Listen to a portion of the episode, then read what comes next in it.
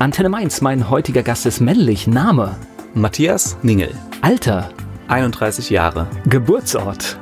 Mayen in der Eifel, aufgewachsen in Hamburg. Beruf? Musikkabarettist. Hast du sowas wie Hobbys? Diverse, ja. Kochen, singen, Klavier spielen, Ah, kommt der Freunde Beruf, treffen. Kommt aber der Beruf auch mit rein, ne? Das, ist, äh, das, das kann man wahrscheinlich dann nicht so trennen, ne?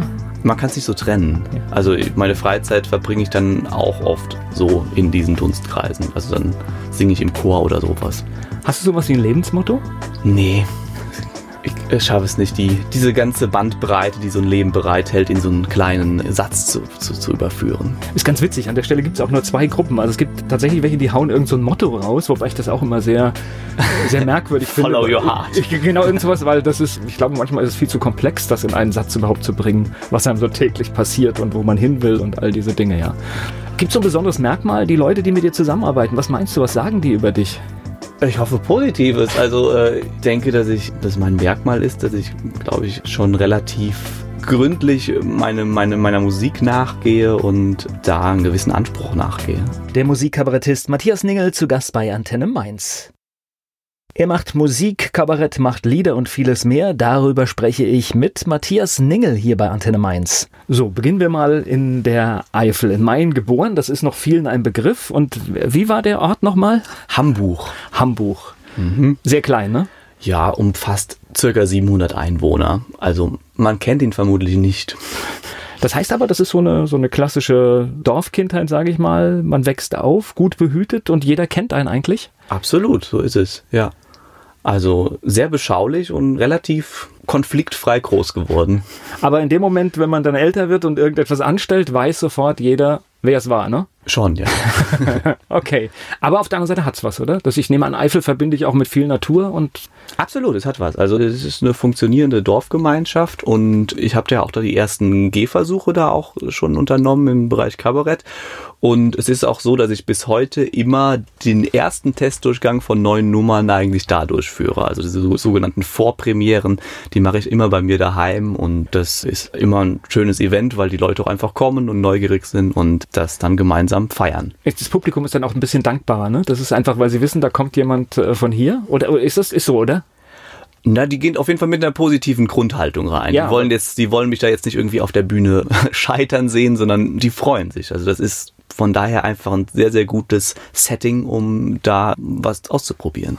Okay, das heißt, in dem kleinen Dorf zur Schule gegangen oder war das schon, musstest du schon weiter weg? Die Grundschule war tatsächlich in dem, in dem Ort auch. Fürs Gymnasium bin ich dann Bus gefahren jeden Morgen, so eine Dreiviertelstunde und dann bin ich dann in dem Ort Münster-Maifeld zur Schule gegangen. Dreiviertelstunde, okay. Ja, ja, das war schon Das heißt, so. also wahrscheinlich auch früh aufstehen. Das war ein recht großer Einzugsbereich. Also manche mussten eine Stunde anreisen, so das, ja, das Okay. ist halt so auf dem, auf dem Land. Warst du ein guter Schüler? Mittel. Ich war vor allen Dingen eher ein fauler Schüler. Ich habe alles oft mit dem Minimalaufwand gemacht, aber es gab schon die Fächer, die mich wirklich auch damals schon äh, brennend interessiert haben und da habe ich dann irgendwie auch schon Einsatz gezeigt und in denen war ich auch entsprechend gut. Also ich war gut in Musik und in Philosophie und wir hatten auch eine Kabarett AG, in der war ich natürlich dann auch drin und das waren so die drei Aspekte in der Schule, in denen ich wirklich sagen würde, dass ich da einigermaßen gut war. Andere Sachen, die habe ich halt so auf Sparflamme gemacht und das war dann so okay. Es war ein, sehr, ein relativ durchschnittliches Abi, was ich dann gemacht habe. Also weder gut noch schlecht. Aber Minimalaufwand, was bedeutet das? Mit Minimalaufwand irgendwie gerade noch so durchgekommen oder ich habe Minimalaufwand gebraucht und es hat nicht gereicht. Das weißt du deswegen. Okay.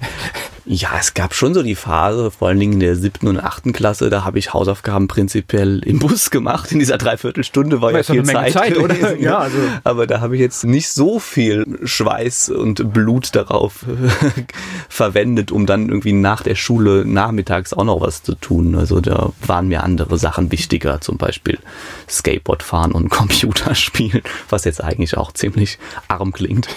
Ja gut, aber ist in der Kindheit und Jugend vielleicht auch so. Das heißt, du hast ja auch noch auf der Rück Rückfahrt, hattest, hättest du ja auch noch mal Zeit für die Hausaufgaben gehabt, ne? Eigentlich fertig aber, sein, ne? aber nee, dann habe ich gedacht, jetzt habe ich ja noch bis zum nächsten Morgen. Also da habe ich dann Musik gehört auf so einem Walkman oder sowas, was ja früher noch angesagt war. Oder Discman dann irgendwann. Jetzt muss ich überlegen, du hast aber schon so richtig ordentliche Grafiken gehabt auf dem Rechner, ne? Du bist schon im Alter, der, der, also ich bin ja noch mit pixeligen Bildern aufgewachsen, aber bei dir war schon alles, äh, Ich bin mit Commander Keen aufgewachsen, aber später dann auch so, ja, es hat unglaubliche Fortschritte gemacht, diese ganze Computersache in meiner Jugend so. Ja. Aber es schadet Kreativität nicht, das stellen wir jetzt fest, ne? Mm, wer weiß, man weiß ja nie, wie es anders gelaufen wäre, aber es hat mich jetzt nicht verdorben. Aber ich denke schon manchmal rückblickend, oh Mann, warum habe ich eigentlich so viel Computer gespielt?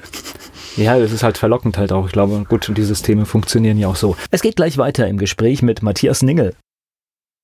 Am 5. Dezember tritt er in Mainz auf. Heute ist er hier zu Gast bei Antenne Mainz. Matthias Ningel, Musikkabarettist, ist hier bei Antenne Mainz. Nach der Schule, hast du denn gewusst, wo das hingehen soll mit dir? Hast du da schon eine Idee gehabt? Was mache ich? Oder? Absolut, ja. Ich habe eigentlich schon in der Oberstufe gewusst, dass ich Musiker werden will und da schon die Weichen gestellt, bin dann zu einem sehr guten Pianisten gegangen, den ich dann zum Glück als Lehrer haben durfte und der hat mich dann fit gemacht auch, um eine Aufnahmeprüfung zu bestehen und ja, in der Oberstufe war es ja tatsächlich sogar schon so, dass ich im Rahmen dieser Kabarett AG Musik- und Kabarettabende gegeben habe. Und das hat sich damals schon irgendwie gut angefühlt und so, als dass ich es gerne vertiefen würde. Ursprünglich war der Gedanke allerdings, Musik auf Lehramt zu studieren, was ich auch getan habe. Aber wie das dann so ist, dann. So die sichere Variante. Ne? Genau, die sichere Variante.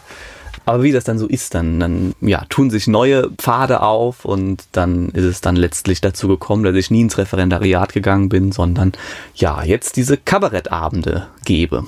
Kabarett AG, dann nochmal ganz kurz den Sprung zurück. Das heißt, was macht man da? Lehrer nach oder, oder? Die Lehrerparodie war auch natürlich immer so ein Highlight damals gewesen. Das war halt irgendwie ganz schön. Das hat ja in diesem Mikrokosmos wunderbar funktioniert, weil jeder kannte die einzelnen Leute und es hat schon auch, auch, wirklich viel Spaß gemacht und man konnte ja auch ganz gut dann so die, das Material studieren. Man hatte diese Lehrer ja auch einfach ja, Tag für Tag sie ja beobachten, ne? Genau, man hat sie ja Tag für Tag gesehen und auch studieren können und das war ganz gut. Also viele Lehrer haben sich auch geschmeichelt gefühlt dadurch, dass man sie irgendwie nachgemacht hat. Es gibt auch welche, die habe ich eher böse nachgemacht, weil ich sie nicht gemocht habe. Okay. Muss man mal aufpassen, ob man die dann nochmal kriegt oder sowas, ne? Dass, äh, dass man es zurückkriegt oder was. Ach ja, da waren teilweise auch in den Beziehungen war eh schon Hopfen und Malz verloren. Ja, so, so ist das manchmal, ne? Aber man tritt schnell ins Fettnäpfchen, ne? Man ja, aber es wäre auch schade, wenn man es nicht tun würde. Ja. Der Tritt ins Fettnäpfchen ist ja auf der Bühne manchmal sogar irgendwie erwünscht oder irgendwie äh, führt sowas. Und äh, testet man dann aus, wie weit man gehen kann? Das passiert, glaube ich, direkt mit. Ja. ja. Es gibt vielleicht auch ein paar Sachen, wo ich denke, das war vielleicht sogar ein bisschen übertrieben oder so, aber ja, aber klar, das passiert automatisch. Das sind die Erfahrungen, die man dann macht. Ja, damals ja auch wirklich als junger Kerl in der Adoleszenz. Da tickt man ja auch nochmal anders. Gut, und in so einer AG hat man ja noch das Glück, es sind ja noch ein paar, die es mitstützen und auch mitverantwortlich sind. Man, man ist ja nicht alleine für alles verantwortlich. Ganz recht, genau, ja. ja, ja. Aber tatsächlich witzig, weil das ist ja schon ein, ein, ein guter Bereich, um überhaupt zu sehen, wie komme ich beim Publikum an. Und ich meine, Schüler und Mitschüler sind ja auch jetzt nicht unbedingt das beste Publikum, was man haben kann, weil die können, glaube ich, auch fies sein ne? in der Beurteilung. Ja, ich habe den Eindruck eher gehabt, dass es dadurch, dass es halt so was auf die Schule zugeschnitten oder ehrlich, ist, war. Oder ehrlich, oder also Kinder und Jugendliche sind meistens noch extrem ehrlich als Publikum. Ja, das stimmt, das stimmt.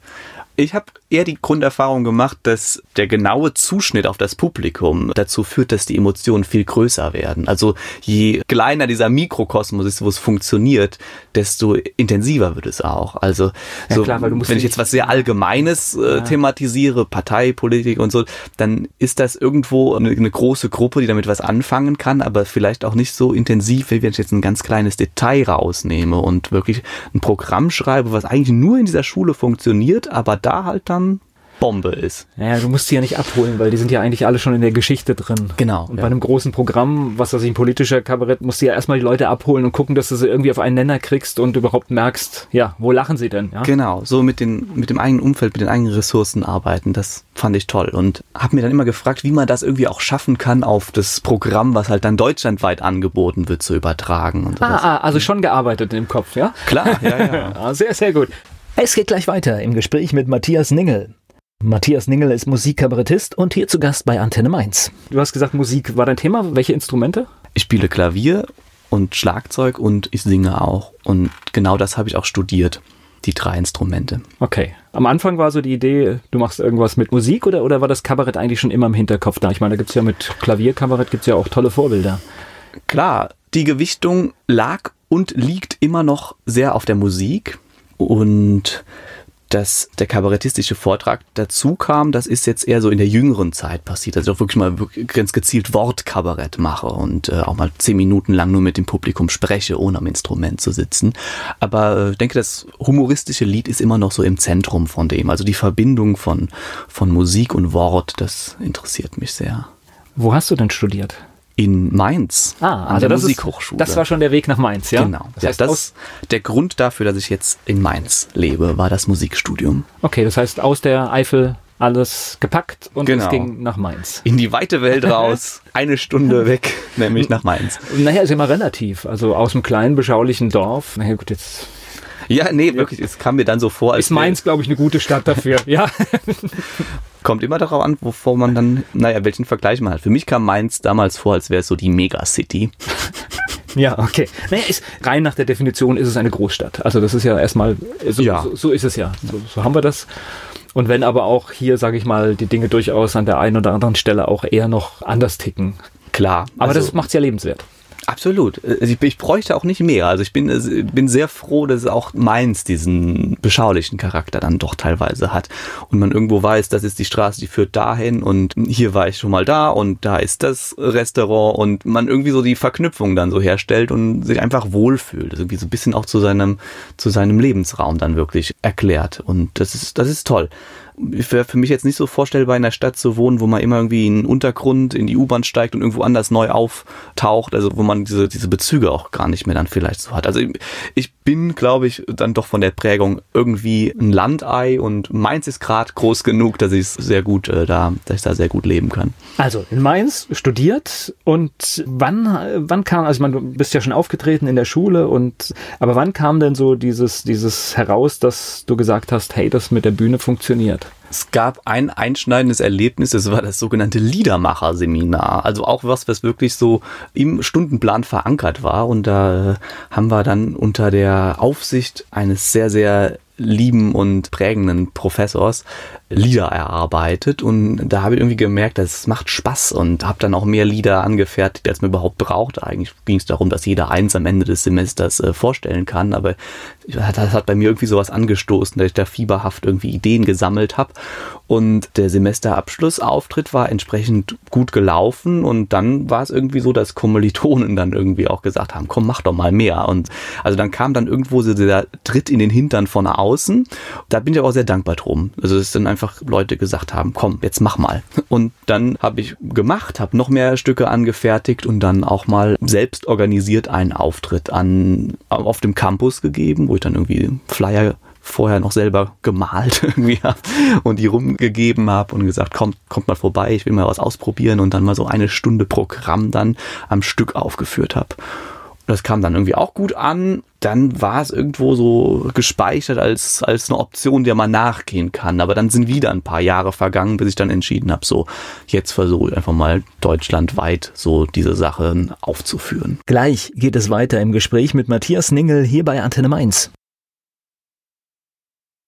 Ein Musikkabarettist ist heute hier zu Gast bei Antenne Mainz. Er hat uns auch schon verraten, dass er Lieder macht. Matthias Ningel ist hier bei Antenne Mainz. Wie macht man denn ein Lied? Wie man ein Lied macht? Eieiei. Oh, wenn man da ein Patentrezept für hätte. Also könnte jetzt höchstens so eine... Ich wüsste noch nicht mal, wie ich anfange. Mm, also der, der Anfang ist auch nicht wirklich sichtbar. Man muss erstmal so sich mit dem Gedanken abfinden, dass man Lieder macht. Okay. Und dann irgendwann ploppt dann irgendwie so eine Gedankenkategorie auf, dass man alles, was man erlebt, irgendwo auch überprüft, ob es für ein Lied geeignet wäre. Also dass man überhaupt mal eine gewisse Aufmerksamkeit oder eine Sensibilität entwickelt, ob Themen Lied geeignet sind. Und also eine Geschichte oder, oder was man erzählen will? Alles Mögliche. Okay. Zum Beispiel, jetzt mal ein Beispiel von, von meinem eigenen Schaffen. Man, man sieht Liebesschlösser irgendwo hängen und dann wird der Gedankenanstoß, ah, kann man, kann man vielleicht das Liebesschloss zu irgendwie einem Bestandteil von einem Lied machen, so. Und dann viel Improvisation am Klavier, viel rausprobieren, rumfantasieren und irgendwann merkt man, oh, das ist eigentlich eine schöne Harmonieverbindung Und dann baut sich das alles zusammen meistens auf. Also ein Fetzen Melodie trifft ein Satzfetzen, dann kommt irgendwo eine Idee raus, wie man eine Strophe machen könnte. Also es ist jetzt bei mir nicht so, dass ich irgendwie einen Text schreibe und dann denke, den muss ich jetzt vertonen oder ich mache ein Musikstück und brauche jetzt einen Text dafür. Das ist in den seltensten Fällen der Fall. Es ist eher so, dass da ich mir da so einen eigenen Fundus quasi angelegt habe. Das sind Harmonien, die irgendwie gut klingen, das ist eine Melodielinie, die gut klingt, das ist ein Textfragment, was irgendwie passen kann und dann wird kombiniert. Also eigentlich ein bisschen wie Bauklötze spielen. So, an dem ersten Abend, um was ging es in den Liedern? Das Liebesschlösser? nee, da noch nicht. Das okay. erste Programm, das war wirklich auch einmalig aufgeführt. Das hieß Was ist der Mensch? Sehr hochtrabender Titel, aber es gibt auch ein Lied, was so heißt, was auch tatsächlich immer noch gespielt wird. Es ging ganz unterschiedlich. Ein Lied ging um Speeddating. Da war das lyrische Ich irgendwie so einer, der beim Speeddating mitgemacht hat und irgendwie in kürzester Zeit dann irgendwie tausend Partner dann irgendwo ja, getroffen hat, die alle sehr unterschiedlich waren. Ein recht prolliger Typ war dabei, ein richtig schleimiger schleimiger Aufschneider, ein Psychopath. Also das war so eine, eine Sache. Das war, glaube ich, auch das erste Lied, was ich überhaupt gemacht habe. Dann war ein Lied über äh, traumatisierende Ereignisse in der Fahrschule.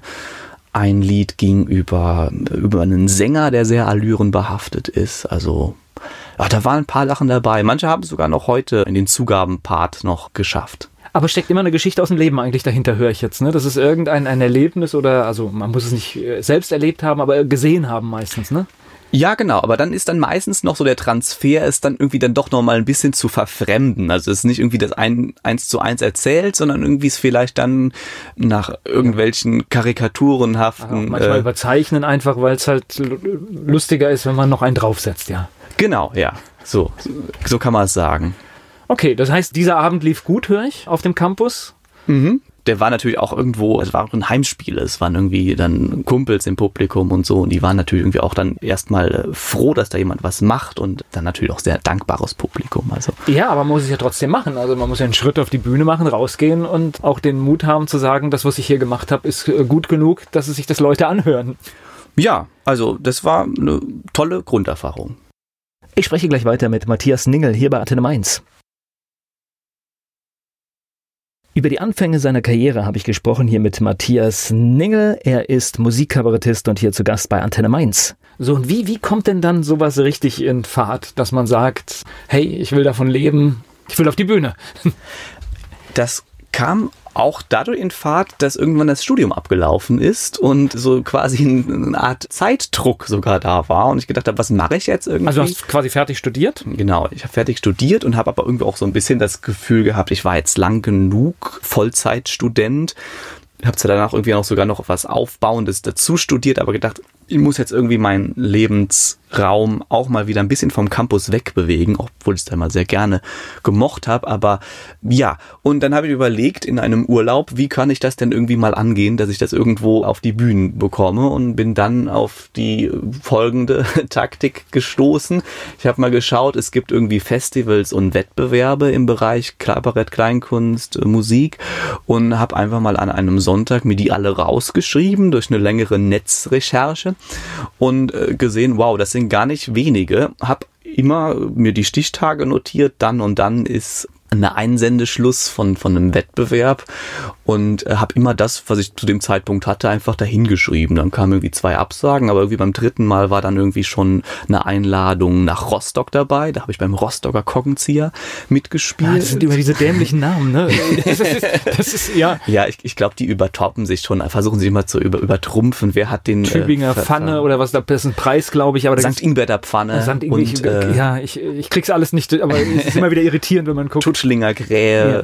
Genau, und dann hatte ich irgendwie nach kurzer Zeit, das ist ganz gut gelungen, schon durfte ich dann schon die Emmendinger Nadel und den goldenen Rottweiler mein eigen nennen. Das sind jetzt Preise, ja? Das sind Preise, genau. Ja. Und dann hat man auch richtig gemerkt, wie es, äh, wie es sich verselbstständigt hat. Also sobald ich irgendwo einen gewonnenen Preis als Referenz angeben konnte, wurden die Einladungen schon sehr viel mehr und dann habe ich im Jahr 2014 recht viele Preise gewonnen, was, was Kabarett angeht.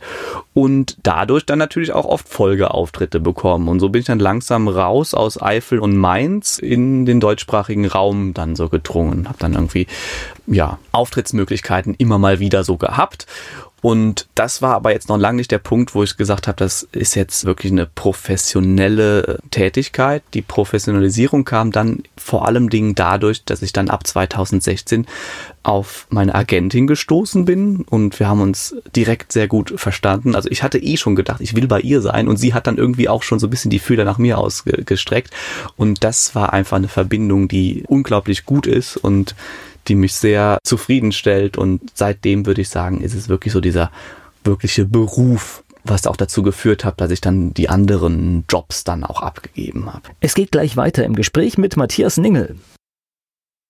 Beim Thema Agentin waren wir gerade. Was dahinter steckt, das verrät uns Matthias Ningel. Er ist Musikkabarettist und hier zu Gast bei Antenne Mainz. Also Agentin ist diejenige, die dich unterstützt, da reinzukommen, hier reinzukommen, dort einen Auftritt zu bekommen. Das ist der Job, ja? Genau. Und, und, zu gucken, dass du in den Medien genau. stattfindest und all diese Sachen, ne? Genau. Sie kennt vermutlich jedes Theater in Deutschland. Das ist schon sehr beeindruckend und hat halt schon öfter Künstler dahin vermittelt. Und ihre Aufgabe ist es dann zu sagen, hier Veranstalter X, ich habe diesen Künstler, und das Tolle bei so einer Agentin ist ja, die kennt und hat mehrere Künstler mit im Portfolio und das ist natürlich ein Vorteil, wenn sie mit den Häusern spricht. Absolut, ja. Sie hat diese Kontakte zu den Häusern und dass man einfach mit mehreren Künstlern quasi in einem kollegialen Verhältnis steht, das macht die Sache auch einfach angenehmer, dass man sich nicht nur so als Einzelkämpfer fühlt. Jetzt hast du gerade einen Auftritt in Rostock, wo du quasi eingeladen worden bist auf deine Bewerbung. Das heißt, war das zum ersten Mal, wo du so außerhalb des bisher bekannten Kreises unterwegs warst? Kann man so sagen, ja. Abgesehen von so einer Mix-Show, die ich irgendwann mal in Berlin, als ich da Freunde besucht habe, wo ich dann einfach mal auf die Bühne bin für fünf Minuten sowas. Aber das war dann schon so eine Art, naja, Meilensteinchen. Da, äh, da muss, ich jetzt, muss ich jetzt gerade nachfragen, für fünf Minuten auf die Bühne, was, was war das? Da war die sogenannte Scheinbar in Berlin und da habe ich Freunde besucht und da waren irgendwo auch so eine Art ja, so eine Art Varieté-Abend. Da darf jeder, der will, darf einfach diese offene Bühne nutzen und das war irgendwie ganz cool, weil da war an dem Abend war Bodo Wartke da und Sebastian Krämer, also richtig gute Profis in dem Bereich schon und dann habe ich gedacht, komm, jetzt stelle ich mich mal ganz frech, ja, genau. frech stelle ich mich mal dazu und teile dann die Bühne mit denen und habe dann auch so ein paar Nummern, zwei Nummern oder so gespielt an dem Abend und ja, das war so ein, das war die eine Sache. Bekannt aus Konzerten mit Bodo Wartke. wäre jetzt der Marketing-Trick, ja. Ja, das ja, kann man so sagen. ich weiß gar nicht, ob die sich noch daran erinnern. Vermutlich nicht. Es ist so lange her und es war halt auch wie, es waren so viele Künstler an dem Abend da. Naja, aber dann. Ach, obwohl ich glaube, ich glaube, also gerade Bodo Wartke, mit dem habe ich auch schon gesprochen. Ich glaube, das ist schon einer, der, der ziemlich viel mitkriegt. Ja, bestimmt. Also vermutlich ist das ja auch sehr aufmerksamer Mensch. Genau, und dann aber wie gesagt Rostock und das war dann so ein bisschen so, ein, so eine Art, ja, wie ich auch schon gesagt habe, so eine Art kleiner Meilenstein. Da kam dann irgendwie auch meine ganze Familie mit und so und dann war das so eine gute Erfahrung gewesen. Gibt es so eine Mentalität von Publikum? Merkt man einen Unterschied, wo man spielt? Ist der Osten jetzt anders als Mainz oder? Das ist die Frage, über die ich mir oft den Kopf zerbreche gibt manchmal, ich habe mal die Theorie aufgestellt, dass ich im Süden gut ankomme. Aber ah, es kann auch nur so ein Glaubenssatz es, sein, es ne? Kann der, so ein Glaubenssatz sein, ja. ja. Ist schwer zu sagen, ja. Also, also ich habe ich, ich weiß nicht mehr, wer es war. Irgendeiner hat mir erzählt, dass er einen ganz furchtbaren Abend in, in Dresden hatte und gespielt hat und kaum Applaus und kaum Lachen. Und nachher kamen aber ganz viele Leute und haben gesagt, klasse Abend. ja. Also innerlich gelacht eher.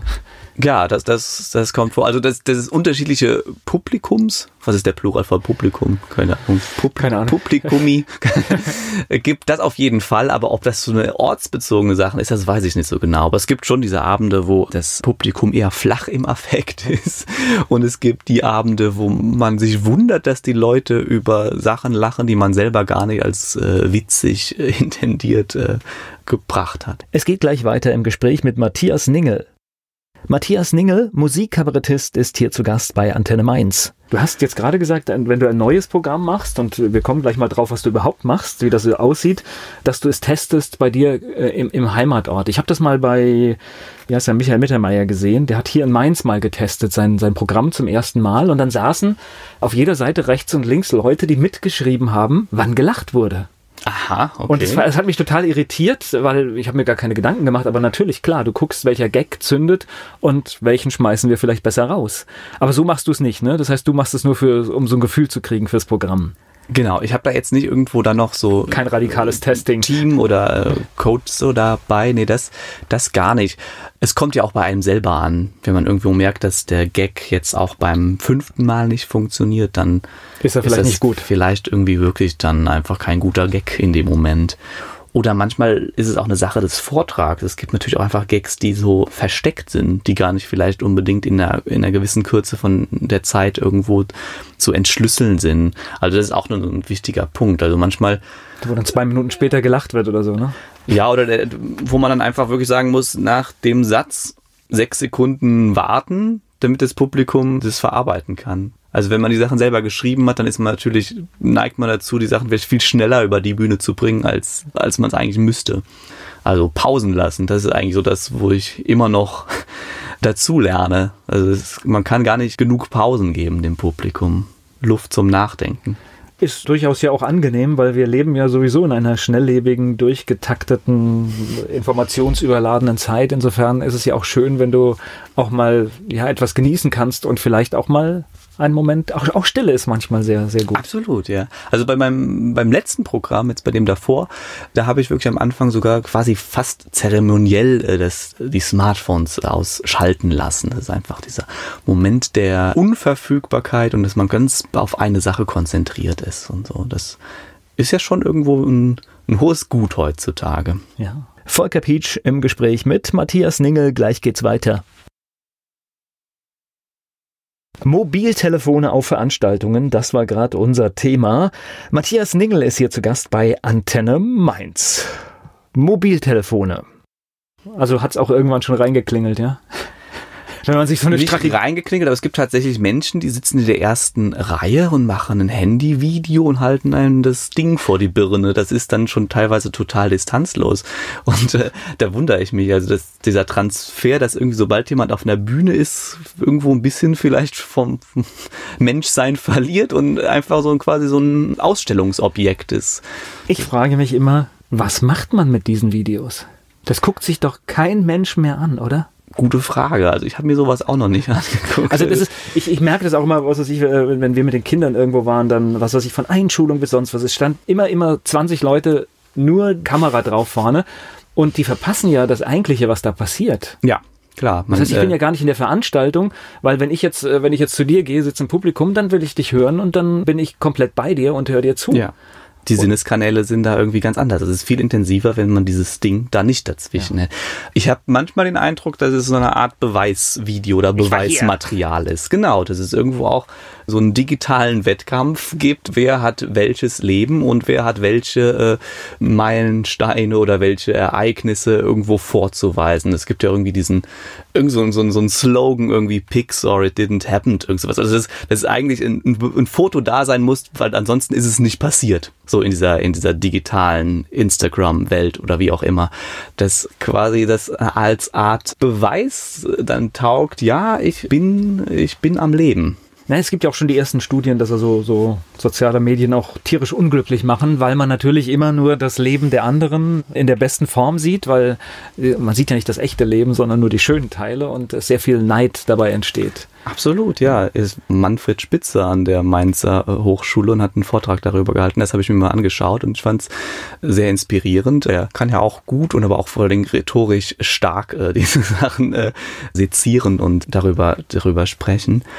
Ich selbst habe jetzt was gemacht, was vielleicht äh, in den Augen mancher künstlerischer Selbstmord ist. Ich bin gar nicht mehr in Facebook und bewerbe meine Sachen auch nicht mehr über Facebook und andere Digitalien, äh, andere äh, digitale digitale Digitalien Plattformen. ist schon, finde ich, ein ganz, ganz guter Begriff. Digitalien. Ja, finde ich ein ganz guter Begriff. Den sollten wir uns merken, ja. Digitalien. Es geht gleich weiter im Gespräch mit Matthias Ningel. Mobiltelefone auf Veranstaltungen, das war gerade unser Thema. Matthias Ningel ist hier zu Gast bei Antenne Mainz. Mobiltelefone. Also hat es auch irgendwann schon reingeklingelt, ja? Wenn man sich so eine nicht Strategie reingeklingelt, aber es gibt tatsächlich Menschen, die sitzen in der ersten Reihe und machen ein Handyvideo und halten einem das Ding vor die Birne. Das ist dann schon teilweise total distanzlos. Und äh, da wundere ich mich, also dass dieser Transfer, dass irgendwie sobald jemand auf einer Bühne ist, irgendwo ein bisschen vielleicht vom Menschsein verliert und einfach so quasi so ein Ausstellungsobjekt ist. Ich frage mich immer, was macht man mit diesen Videos? Das guckt sich doch kein Mensch mehr an, oder? Gute Frage. Also ich habe mir sowas auch noch nicht angeguckt. Also das ist, ich, ich merke das auch immer, was weiß ich, äh, wenn wir mit den Kindern irgendwo waren, dann, was weiß ich, von Einschulung bis sonst was. Es stand immer, immer 20 Leute, nur Kamera drauf vorne. Und die verpassen ja das Eigentliche, was da passiert. Ja, klar. Das heißt, ich bin ja gar nicht in der Veranstaltung, weil wenn ich jetzt, äh, wenn ich jetzt zu dir gehe, sitze im Publikum, dann will ich dich hören und dann bin ich komplett bei dir und höre dir zu. Ja. Die Sinneskanäle sind da irgendwie ganz anders. Es ist viel intensiver, wenn man dieses Ding da nicht dazwischen ja. hat. Ich habe manchmal den Eindruck, dass es so eine Art Beweisvideo oder Beweismaterial ist. Genau, das ist irgendwo auch so einen digitalen Wettkampf gibt, wer hat welches Leben und wer hat welche äh, Meilensteine oder welche Ereignisse irgendwo vorzuweisen. Es gibt ja irgendwie diesen, irgend so, so, so ein Slogan irgendwie, Pix or it didn't happen, irgend sowas. Also das, das ist eigentlich ein, ein Foto da sein muss, weil ansonsten ist es nicht passiert. So in dieser, in dieser digitalen Instagram-Welt oder wie auch immer. Das quasi das als Art Beweis dann taugt, ja, ich bin, ich bin am Leben. Na, es gibt ja auch schon die ersten Studien, dass also so soziale Medien auch tierisch unglücklich machen, weil man natürlich immer nur das Leben der anderen in der besten Form sieht, weil äh, man sieht ja nicht das echte Leben, sondern nur die schönen Teile und sehr viel Neid dabei entsteht. Absolut, ja. Ist Manfred Spitzer an der Mainzer äh, Hochschule und hat einen Vortrag darüber gehalten. Das habe ich mir mal angeschaut und ich fand es sehr inspirierend. Er kann ja auch gut und aber auch vor allem rhetorisch stark äh, diese Sachen äh, sezieren und darüber, darüber sprechen. Ich selbst habe jetzt was gemacht, was vielleicht äh, in den Augen mancher künstlerischer Selbstmord ist. Ich bin gar nicht mehr in Facebook und bewerbe meine Sachen auch nicht mehr über Facebook und andere Digitalien, äh, andere äh, digitale digitale Digitalien Plattform. ist schon, finde ich, ein ganz, ganz guter Begriff. Digitalien. Gesagt. Ja, finde ich ein ganz guter Begriff. Den sollten wir uns merken, ja. Digitalien. es geht gleich weiter im Gespräch mit Matthias Ningel. Soziale Medien, das war gerade Thema im Gespräch mit Matthias Ningel. Er ist Musikkabarettist. Glaube ich auch eine Option, weil es, es, hat ja alles auch seinen Preis. Also das ist, wenn du auch siehst, ich meine, du kriegst ja einen, einen Rückkanal und auf dem Rückkanal kommen natürlich auch tolle Sachen rein, aber es kommt mhm. auch, es kommt auch viel Müll rein. Ja, vor allen Dingen, ich habe ja auch diese äh, kritischen Elemente in meinem Programm und denke, wenn ich jetzt als Künstler da drüber spreche, dann kann ich jetzt nicht irgendwie trotzdem es machen. So. Ich habe gedacht, es ist auch. Also ich ist jetzt nicht so, dass ich irgendwie im, im, in, auf der Bühne gesagt habe, irgendwie löscht eure Facebook-Accounts, das ist jetzt gar nicht, aber plädiere immer dafür, das Leben halt nicht nur im digitalen Raum stattfinden zu lassen, sondern einfach wieder Begegnungen äh, mit Menschen, dass das einfach eine wichtige Sache ist und von daher denke ich mir, das kann ich ja irgendwie auch als als, als Künstler dann irgendwie auch äh, selber leben. Also der Theatersaal ist immer noch das beste soziale Netzwerk. Ich glaube auch. Also es ist alles okay, man kann das nutzen, aber ich glaube, es kommt wirklich extremst auf die Dosis an und man sollte immer Herr der Geschichten sein und es ist okay, da mal ein paar Minuten am Tag reinzugucken. Aber ich glaube, viel mehr sollte es auch nicht sein. Ja, aber man sieht, man kann auch da ohne soziale Medien sehr gut erfolgreich sein. Ne? Ja, es gibt im Kabarett einige, die das. Aber ich finde es spannend, weil du halt so, so, so du relativ jung bist und, und sagst, ich mache das nicht. Und viele alte Hasen sind da voll dabei. Ja, Wobei jetzt, glaube ich, eh so eine, so eine Drehung reinkommt, dass es zumindest auch soziale Netzwerke gibt, die jetzt irgendwo bei den ganz oder bei den jüngeren Leuten gar nicht mehr so angesagt sind. Ich habe mir jetzt irgendwie sagen lassen, Facebook ist gerade so ein bisschen am, im Niedergang begriffen. Das ist meine Generation, die jetzt da ist. Ja, ja, das sind also Mhm. die, die, diese bewegt sich. Wie gesagt, ich, ich halte alles in Maßen für, für interessant, aber auf der anderen Seite, es hat auch seinen Preis, darf man nie vergessen. Wir geben viele Daten her und deswegen macht Facebook das, was es macht, ja. Und wenn man mal weiß, wie, wen, wie wenige Klicks ausreichend sind, um ein Profil zu erstellen, dann sollte man noch vorsichtiger sein damit. Absolut. Es ist ja auch so, dass Facebook auch doch durchaus einen Profit daraus schlagen will. Also wenn ich äh, Sachen angekündigt habe, dann kamen die auch gar nicht unbedingt an bei den Abonnenten. Also es ist gar nicht so, dass man irgendwo dann davon ausgehen kann, dass alles, was ich schreibe, dann auch ankommt, sondern es kommt dann vielleicht bei einem geringen Prozentsatz an. Und dann gibt es dann die Option über Na gut, das ist das Geschäftsmodell. Über, es ist über zu bewerben. Bewerbungsgebühr dann halt irgendwie, dass es dann, was weiß ich, 3000 Menschen erreicht. Aber dann muss ich ja dann noch in die, in die Tasche greifen und dann weiß ich ja auch nicht, dann bekommt dann jemand da irgendwie Werbung von mir, der sie überhaupt nicht haben will und dann nerv ich die Leute da mit meiner Online-Präsenz und da habe ich überhaupt keinen Bock drauf. Naja, vor, äh, vor allen Dingen, ich meine, das ist, äh, was Facebook ja kann, ist ja sehr zielgerichtet ausliefern. Das heißt, das sind schon Leute, die werden wahrscheinlich dein Publikum, aber ich finde, sie haben direkt die Erlaubnis dafür nicht erteilt. Sie haben das nur indirekt über irgendwelche Geschäftsbedingungen gemacht, dass die Daten aber so genau ausgewertet werden. Ich, ich glaube, da sind sich die wenigsten bewusst, dass sie, wenn sie sich in Facebook oder Instagram bewegen. Ja, wohl wahr. Wobei, ich habe auch den Eindruck, manchen Leuten reicht es schon im sozialen Netzwerk zu klicken, ich nehme teil, wenn man eine Veranstaltung erstellt, aber die kommen dann trotzdem nicht. Das ist, das ist irgendwie. Aber es ist ja mit allem, das ist, weil es sehr beliebig ist, ja nur ein Klick. Genau. Und genauso ist es ja auch mit der Sprache. Ich kann irgendwas reinrotzen und ich denke, ich habe es eigentlich nicht wirklich jemand ins Gesicht gesagt und das ist ja auch der Grund, warum die Sprache dort verkommt. Ja, es ist eine totale Verrohung. Das ist schon schon traurig. Also was in Kommentarspalten abgeht, das ja. ist irgendwo, da kann man Kulturpessimist werden. Ja, vor allen Dingen die Begrifflichkeit soziale Medien. Also da würde ich fast noch ein A irgendwo reinschieben, dann, dann passt es ein, ein bisschen ja. besser. Es geht gleich weiter im Gespräch mit Matthias Ningel hier bei Antenne Mainz. Matthias Ningel, Musikkabarettist, hier zu Gast bei Antenne Mainz. Wenn jetzt jemand zu dir kommt, was, was passiert auf der Bühne? Was, wie, wie sieht so ein Abend aus? Naja, es ist erstmal vielleicht schon mal schön belichtet, die Bühne, ein Instrument steht in der Mitte, irgendwann betrete ich diese Bühne und spiele ein bisschen Klavier, sing dazu und dann entspinnt sich langsam so ein Thema. Also jetzt im neuen Programm ist es so, dass es alles sich um die Frage dreht, äh, zum einen kann man davon leben, also ganz konkret vom, vom Künstler sein, also ein paar Anekdoten aus dem Künstlerleben äh, erzählt werden, aber auch etwas übergeordnet die Frage, um das zu beantworten, was braucht man denn überhaupt zum Leben? Und äh, gibt es irgendwie Dinge, die man vielleicht nur macht, weil sie vorgelebt werden oder irgendwie von ja, irgendwelchen Einflussgrößen auch immer gewollt werden. Also deswegen ist es eigentlich so die, das ist der rote Faden und von dem kann man natürlich dann mehrere Themen ansteuern. Sei es zum Beispiel Konsum oder Liebe oder ähm, ja, auch die Frage, die wir vorhin thematisiert haben, Leben in der digitalen Welt oder Leben die analoge Begegnung, so das sind dann alles Dinge, die da auch thematisiert werden. Das war ja auch tatsächlich eine meiner ersten Fragen, weil immer wenn Künstler, also ich sehe auch viele Künstler und viele können wirklich nicht davon leben, deswegen stellt man diese Frage, wenn man viel mit Künstlern spricht, auch tatsächlich. Aber wahrscheinlich hast du sie auch oft gestellt bekommen, oder? Klar, das ist eigentlich auch der Grund, warum du entstanden ist. Ja, also okay. ist, äh, es ist tatsächlich ein ziemlich häufig vorkommender, vielleicht Reflex des Menschen, direkt fragen, ob man davon leben kann. Was ja teilweise irgendwo auch fast ein bisschen jetzt mal bös gesagt distanzlos ist. Also ich gehe ja sonst zu keiner anderen Berufsgruppe und frage, kann man davon leben? Es ist ja dann irgendwo schon, oder es, es kann respektloser rüberkommen, als dann vermutlich wirklich gemeint ist, weil es einfach irgendwo auf was Neues ist. Es ist ja vielleicht irgendwie was, was Exotisches, jemand zu kennen, der halt diesem Beruf nachgeht. Aber es ist tatsächlich von, von sehr großem Interesse. Also ich werde es total oft gefragt und habe dann gedacht, gut, wenn diese Frage so prominent ist, dann wird die auch Titel meines neuen Programms.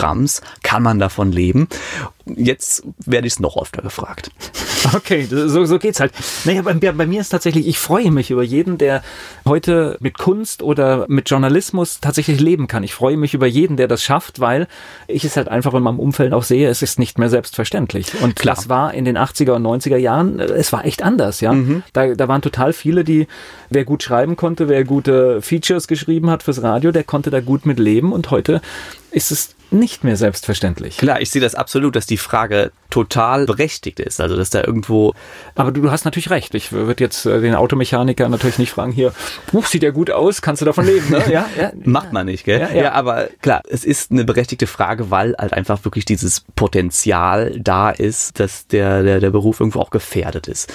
Also auch zum Beispiel diese ganzen Streaming-Anbieter, die machen es jetzt schon teilweise für, für Musiker sehr schwer und dann verlagert sich das dann eher auf den Live-Betrieb, dass irgendwie Live-Konzerte wesentlich teurer werden. Also das ist ja in den letzten zehn Jahren absurd, was da passiert ist in Ticketpreisen. Ja, sie machen es kaputt. Man, man, muss mal ganz ehrlich sagen, weil es gibt ja auch einige Künstler, Herbert Grönemeyer gehört dazu, die sagen, nein, Spotify, ihr kriegt meine Musik nicht. Die ist sehr konsequent. Und wenn du dann manchmal hörst, wir reden da über 3.000, 4.000 Euro, die, die wirklich jemand, der früher viel, viel für Airplay viel Geld bekommen hat, dann eine Summe von 3.000, 4.000 Euro im Jahr bei Spotify, das ist total lächerlich. Das davon ist lächerlich. Kann, davon kann ein Apparat um eine Band, die erfolgreich ist, nichts bezahlen. Klar. Das ist schon traurig und ich finde auch, dass es beim Konsumenten eine Art Mentalität hervorruft, die vielleicht gar nicht angemessen ist. Also es ist irgendwie so ein, äh, ja komm, zeig mal irgendwie. Äh, man kann aus Millionen Sachen wählen und ist dann natürlich auch sehr schnell bei dem Punkt, dass man irgendwo dann irgendwas ablehnt. Klar, wenn man irgendwo wie so eine Art kulturelles All-You-Can-Eat-Buffet vor sich aufgebaut hat, dann kann man dann halt sehr schnell dann naja, irgendwie auch anderes abwerten wieder. Ah, aber äh, das Ding an der Sache ist, ich, also klar, logischerweise, ich bin ein, ein Mensch, ich habe mit Medien zu tun, also gucke ich mir auch an, was, was macht Spotify, wie funktioniert das, also als Beispiel oder auch andere mhm. Dienste. Aber ich muss feststellen, also erstens, die Vielfalt kann ich gar nicht nutzen. Mhm. Weil ich kann keine äh, Millionen Songs hören, sondern ich kann eigentlich nur die Songs hören, die ich, die ich hören will. Ja. Oder das, was ich hören will. Also das, das Angebot ist eigentlich viel zu groß. Ja. Ähm, ich kaufe etwas, was ich gar nicht nutzen kann. Und tatsächlich muss ich sagen, ich finde es eigentlich langfristig sogar eher noch einfältiger als das, was sonst da war, weil was ich angeboten bekomme vom Algorithmus, ist immer selber. Klar, man ist in seiner eigenen Blase. Ja. Ja, also ich merke, das macht was ganz, macht was total aus. Also ich bin jetzt überhaupt nicht bei Spotify, aber klar, guckt mir schon manchmal über YouTube dann irgendwie eine Nummer an. Aber die Dinger, die ich mir als Tonträger so wirklich um die Ohren äh, jage, das ist intensiver, würde ich jetzt einfach sagen. Ja. Und was für mich eine ganz traurige Entwicklung ist, ich weiß gar nicht, ob ich sie nennen will, um damit irgendwie sie quasi noch bekannter zu machen, aber es gibt äh, Ticketplattformen, da kann man auch ähnlich wie bei diesen Streaming-Anbietern gegen eine sehr, sehr, sehr geringe Monatsgebühr Freikarten für Kulturevents abstauben. Und das kann manchmal dazu führen, insbesondere in, in Berlin, dass man dann irgendwie vor 80 äh, Leuten spielt, von denen 70 mit einer Freikarte reingekommen sind. Und das kann halt irgendwie auch nicht sein. Damit macht man sich eigentlich den gesamten Kulturbetrieb kaputt. Ja klar, also das ist. Ja, von daher ist die Frage wirklich berechtigt, ob man davon leben kann. Es gibt da einige ja, Hindernisse. Es geht gleich weiter im Gespräch mit Matthias Ningel. Kulturpessimist, das Stichwort ist hier gerade gefallen im Gespräch mit Matthias Ningel. Er ist Musikkabarettist und hier zu Gast bei Antenne Mainz. Naja, und vor allen Dingen, ich glaube tatsächlich, wenn die Kultur kaputt geht, dann ist viel mehr im Land kaputt. Ja. Also deswegen müssen wir da höllisch aufpassen, dass einfach Dinge noch, noch lange Zeit gehen und aufrechterhalten werden. Du bist heute in der ganzen Bundesrepublik unterwegs, ne? Ja, Genau, das kann man so sagen. Also es häuft sich schon im Südwesten ein bisschen mehr, würde ich sagen. Da kommst du ja auch besser an. Äh, weiß ich gar nicht. Also, naja, aber ja, ich war auch schon in eigentlich in allen Himmelsrichtungen. So, ja.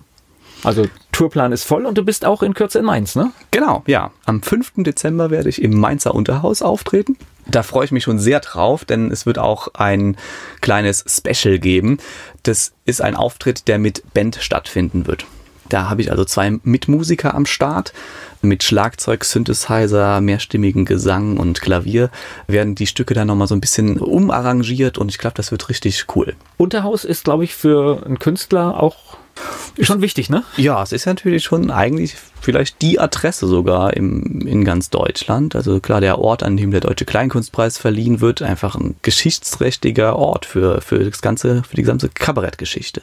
Da habe ich eine schöne Geschichte von Bodo Wartke, der hat auch so ähnlich angefangen eigentlich wie du, viel, mhm. viele Preise bekommen und dann hat er irgendwann mal in Mainz angerufen, was er denn machen müsste, um den Deutschen Kleinkunstpreis zu bekommen. Ach ja, okay. Er hat aber nur die Auskunft bekommen, ja, er muss warten, bis er ihm ja. verliehen wird. Okay, ja, ich glaube, da, da, hat man keinen. Nein, Einfluss nein, du kannst dich nicht bewerben. Ja. Das ist, das macht dann irgend so, ein, so, eine Jury, die das, die das festlegt. Ja, ja. das ist, ja. Aber diese, diese Preise darauf nochmal hin, das ist schon so das Startding gewesen. Ne? Dadurch bekommt man Aufmerksamkeit. Für mich war das zumindest so, äh, dass es damit funktioniert hat. Ja, genau. Ich habe auch so ein bisschen so ein gemischte Gefühle, was so dieses Kabarettwettbewerb und Kabarettpreise und so angeht, weil ich eigentlich äh, auch denke, dass man so Sachen nicht unbedingt wirklich in einem Wettbewerb austragen kann und solange man das irgendwie als eine spielerische Begegnung so sieht und einfach so okay ist, dass man ab und zu gewinnt man, ab und zu äh, gewinnt man nicht, so dann, dann ist das irgendwie auch ganz schön und so, aber man darf es auch, glaube ich, nicht überstrapazieren. Also ich habe jetzt in den letzten Jahren dann auch gar nicht mehr wirklich bei Wettbewerben viel teilgenommen. Ja. Irgendwann ist gut, ne? Genau. Aber klar, so als Starthilfe war es für mich, glaube ich, ein sehr guter Weg, weil dadurch relativ schnell der Punkt dann kam, dass ich irgendwo deutschlandweit auftreten konnte. Also ich finde dich nicht bei Instagram, ich finde dich nicht bei Facebook. Tja. Wo finde ich dich im Netz? Auf meiner eigenen Website www.matthiasningel.de. Das ist halt dann der zentrale Genau. Punkt und da gibt's alle Termine. Genau.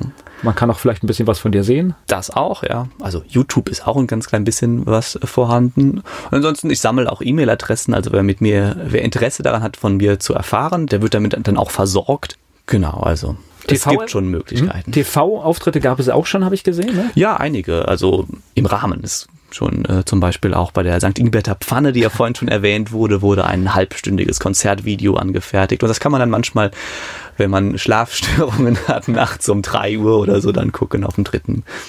Aber bis so die, ich sag mal, diese klassischen Medien, so wie wir kommen, da bist du schon eine Zeit lang unterwegs gewesen, ne? Bis Fernsehen kommt und Radio, da ist man schon eine Zeit lang unterwegs gewesen heute, ne? Ja, das ging aber tatsächlich. Okay. Also der erst, die ersten Fernsehauftritte waren auch schon in diesem, in diesem allerersten Jahr, als ich da, Oh, damit schön. angefangen Wir habe. werden schneller. Ja, vielleicht schon, aber das ist halt auch so, dass diese, diese Wettbewerbe halt dann auch von Medienmenschen aufgesucht worden sind. Also nach dem Münchner Kabarett Kaktus war ich einen Monat später im, im Vereinsheim. So, also das ist schon irgendwo gar nicht so, dass ich das irgendwo als zu langsam empfunden habe. Ich spreche gleich weiter mit Matthias Ningel hier bei Antenne Mainz. Matthias Ningel ist Musikkabarettist und wohnt in Mainz und deswegen kriegt er jetzt auch unsere elf Fragen gestellt. Dein Lieblingsplatz in Mainz? Die Mainzer Musikhochschule. Fleischwurst mit Senf oder Handkäse mit Musik? Kritisch. Weder noch. Dein Ausgetipp in Mainz? Also vor einigen Jahren hätte ich noch Red Cat gesagt. Jetzt sage ich natürlich Mainzer Unterhaus, vor allem Dingen am 5. Dezember. Mainz ist für dich? Ein wunderbarer Lebensraum, wo alle möglichen Ecken mich irgendwo ansprechen, weil sie mittlerweile auch schon so, äh, weil ich irgendwie auch eigene Geschichten damit verbinde. Und Wiesbaden? Auch gut. Das, das müssen wir hier machen, das wirst du verstehen. Äh, Was meinst du, muss ein echter Mainzer mal gemacht haben? Limonade im Heiliggeist trinken. Der peinlichste Song in deiner Musiksammlung? Venga Boys. Boom, boom, boom, boom. Wow, Favorit an dieser Stelle. Das ist gut. Hast du sowas wie Spitznamen? Ningel. Fastnachtsfan oder Fastnachtsmuffel? Eher Muffel. Mainz 05 ist für dich? Grundsätzlich ein, ein, ein sympathischer Verein. Ich muss trotzdem gestehen, dass ich noch nie mir ein Spiel angeschaut habe, obwohl ich sehr, sehr nah am neuen Stadion wohne. Also es lohnt sich tatsächlich, also ich bin kein, ich habe mit Fußball nichts zu tun, aber es ist schon irgendwie. Ich will es unbedingt mal machen. Also tatsächlich einmal machen und es ist irgendwie schon, und wenn man dann noch Glück hat und sie gewinnen, das ist irgendwie gute Stimmung, ja. Das, das ist ich will es unbedingt machen, ja. Okay. Welche berühmte Persönlichkeit möchtest du mal treffen? Ich habe natürlich auch Angst, dass die Persönlichkeit dann vielleicht privat ganz anders ist, als sie jetzt irgendwie. Äh, Ja, es gibt ja den Spruch, man soll nie die Helden sein, seines die Lebens Helden treffen. treffen, genau, weil das könnte fatal sein. ja. Also ich würde wirklich sehr gerne mal den Ärztesänger Farin Urlaub treffen, weil der ein sehr interessantes Leben hat und sehr viele Dinge umsetzt in seinem Leben. Viel Reisen, Rock'n'Roll-Star, das ist irgendwie so eine ganz gute Kombination. Es geht gleich weiter im Gespräch mit Matthias Ningel hier bei Antenne Mainz. Matthias Ningel ist mein Gast hier bei Antenne Mainz. Er ist Musikkabarettist. Wir hatten gerade über die mediale Wahrnehmung gesprochen, dass man ja auf einmal das Gefühl hat, jemand ist plötzlich da aus dem, aus dem Nichts. Ähm, aber oft ist es halt dann doch nicht so. Das ist halt auch so, dass diese, diese Wettbewerbe halt dann auch von Medienmenschen aufgesucht worden sind. Also nach dem Münchner Kabarett Kaktus war ich einen Monat später im, im Vereinsheim. So, also das ist schon irgendwo gar nicht so, dass ich das irgendwo als zu langsam empfunden habe. Na gut, manchmal braucht man ja auch so ein bisschen den Prozess, in diese Dinge reinzukommen. Also ja, was ist, du hast ja diese komischen Casting-Shows und da siehst du ja, dass es auch nichts bringt, schnell nach oben zu schießen. Ja, eben. Also ich bin auch ganz froh, dass es einfach in so einem überschaubaren Tempo dann irgendwie auch stattfindet. Ich habe genug Menschen kennengelernt, die äh, sehr, sehr schnell hochgezogen worden sind, aber auch verheizt worden sind und, genauso schnell auch wieder gefallen sind. Und genau das ist mein erklärtes Ziel, dass mir sowas nie passiert, dass ich einfach immer nur den Schritt gehe, mit dem ich mich gut fühle und das einfach langsam aufbaue. Ich will ja auch gar nicht irgendwie Berühmtheit um jeden Preis oder so. Das ist, ich will überhaupt keine Berühmtheit. Ich will einfach nur auf, in dem Moment der Aufführung äh, meiner Leidenschaft auf der Bühne nachgehen.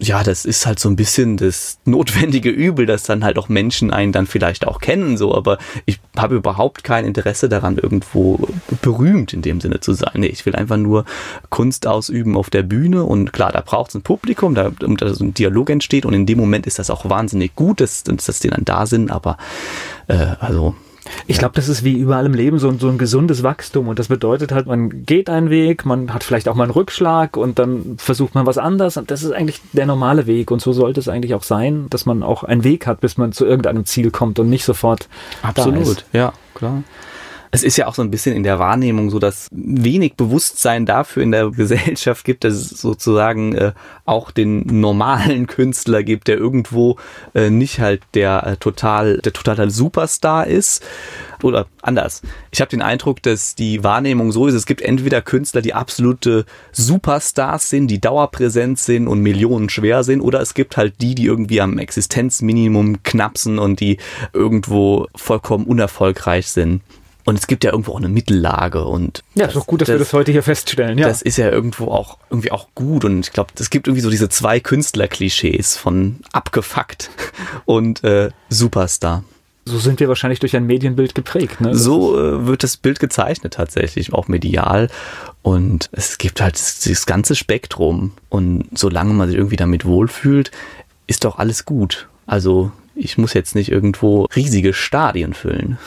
Das ja. würde ja auch meine äh, würde auch die Kunst, die ich mache, überhaupt nicht. Also hört sich für mich furchtbar geerdet an und ich glaube, das ist auch so so eine ganz wichtige Botschaft, dass wir alle unser Ding leben sollten und nicht das, um dem Nachbarn oder sonst jemanden zu imponieren, sondern die eigene Sache machen und die dann mit Herzblut, ja. Jetzt hast du schon den musikalischen Aufbau gesagt, inhaltlich. Was, was gibt's im Unterhaus? Was für Themen streifst du? Ja, es wird, es wird das Programm Kann man davon leben sein. Also es fängt an mit der Frage nach Dingen, die man kauft und möglicherweise gar nicht braucht. Es geht bisschen um Wohlstandsballast, es geht um Kaufrausch, was Kleidung angeht, es geht um äh, das Verhalten von Menschen bei All-You-Can-Eat-Buffets. Abartig, ne? ja, das, äh, das ist wirklich abartig, ja. Ja. ja. Klar, es ist halt, äh, manchmal ist dann doch die Begrenzung irgendwo auch beglückend, dass man Zufriedenheit daraus schlagen kann, dass irgendwo was limitiert ist und nicht alles dauerhaft verfügbar ist. Und das All-You-Can-Eat-Buffet ist ja quasi die, die unendliche Verfügbarkeit, die aber einen nicht glücklicher macht. Nein, das ist definitiv so. Nee, das stimmt. Das hört sich ziemlich, ziemlich gut an. Und klar, wir, wir, wir konsumieren alle und sollten auch viel mehr über die Folgen nachdenken, die das alles mit sich bringt. Ja. ja. Denn unser Konsum verursacht viel Leid in der Welt. Ja, klar. Und irgendwo gibt's ja dann auch den, also irgendwo landet das ja dann auch. Also es geht auch eine Nummer um Digitalisierung und Wandel der Zeit, über Hass im Internet. Also das ganze, ganze Spektrum. Also ein spannender Abend. Also denke schon. Ich kann nur empfehlen, hinzugehen. okay. Dann bedanke ich mich für die Zeit und danke für die Einblicke. Ich danke auch. Vielen Dank.